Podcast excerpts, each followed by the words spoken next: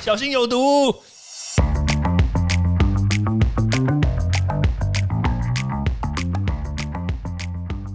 毒物去除了，人就健康了。欢迎来到昭明威的毒物教室。一直都有一些迷思，特别是关于，比如说拿塑胶袋装热汤，对不对？很多人都会很担心说，哇，我拿塑胶袋装热汤，特别是现在最近外带啊、那个外送啊，都是这样子嘛。那这样到底安不安全？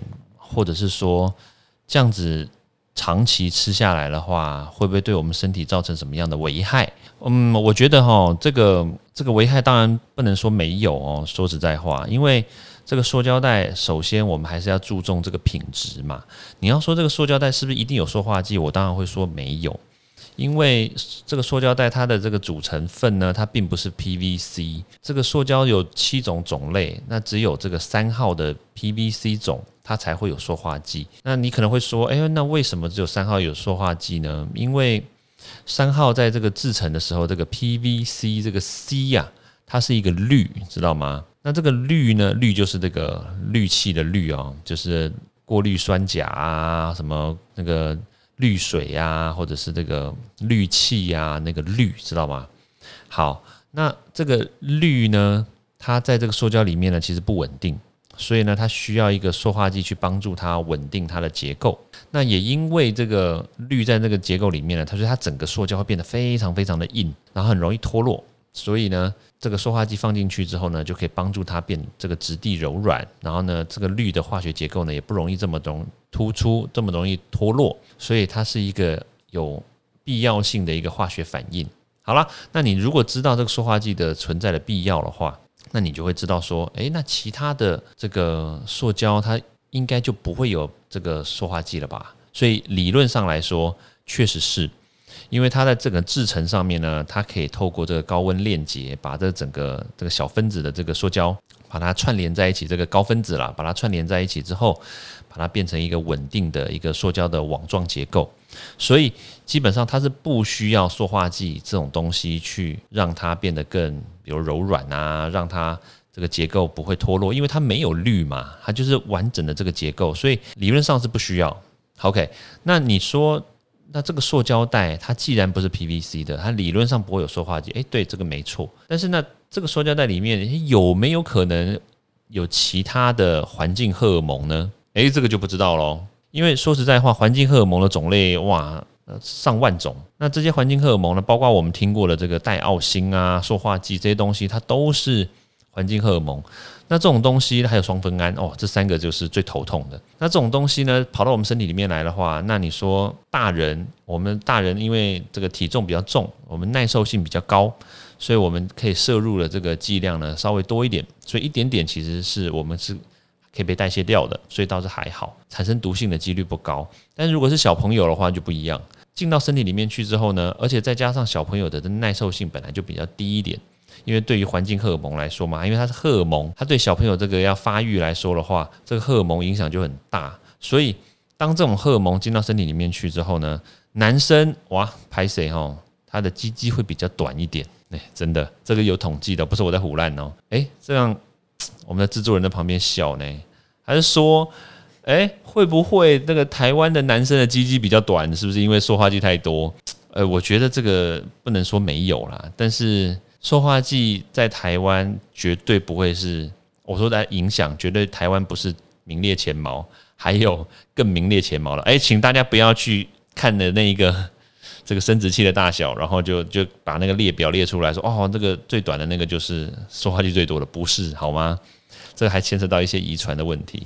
好了，那女生的话呢，她就是这个发育会提早，就是第二性征会，比如说性早熟之类的。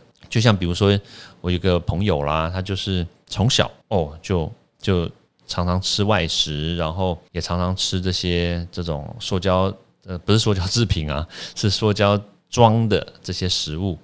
那因为他家就是开这种餐厅啦，说实在话，那家里就常常就是吃完了以后，哎带带回家给他吃嘛。他小时候的发育呢就特别的好，小学啦，那到小学二年级的时候，哎怎么？身高就已经比我们还要高很多，女生，但是小学二年级的时候，印象很深刻，就是他有说了，说啊，他那时候哎，怎么上课的时候就流血？那我们一般我们一般男生，我们也女生其实也都不知道什么状况，就是后来那个保健室的阿姨就把他哦带去保健室啦，然后老师就稍微处理一下嘛，然后后来就发现哦，原来他小学二年级就那个来了，就发育了。OK，那那个来了之后呢？诶，那也无独有偶的，就是他的身高就一直就停留在那边了。他以前那个时候一百四十五公分，小学二年级一百四十五公分应该算高吧？对，应该算高。那个七岁的小朋友一百四十五公分应该算蛮高的。但是呢，到了四十岁以后，他还是一百四十五公分，对，就从此就再也没有变过了。对啊，所以基本上了，就是这种东西呢，你要说它好，那当然它在在这个工业化的这个这个。素材跟这个产品上面当然是好啦，但是呢，如果说你把它拿来当食物吃，或者是你吃东西的时候也把这种环境荷尔蒙这种东西呢伴随的就吃到身体里面去，长期吃肯定不是件好事。对，所以像比如塑胶袋装热汤这种东西呢，我建议啦，就是如果说你非得外食不可，那你买回家赶快把它倒出来用玻璃装，对，用你的家里的碗装，我觉得会比较安全。那另外一个就是说。诶，那如果说我们到外面去吃的话，它不是会有一些美奈敏的这种这种餐盘吗？对不对？它好像也是塑胶类的，但是它它是属于七号。那这一类型的这个餐盘呢，它里面会有这个三聚氰胺。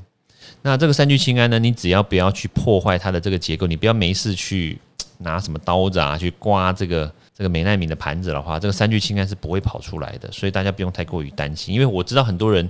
去查谷歌，然后就发现说，哇，美奈米里面有三聚氰胺呢，那吃多了以后不肾结石，那小朋友吃的话会死掉。对，三聚氰胺吃了以后会死掉，小朋友吃了以后也会死掉。对，但是呢，如果你正常使用、正确使用，你不要没事乱乱来的话，这个三聚氰胺是不会跑到你身体里面去的，所以你不用太过于担心。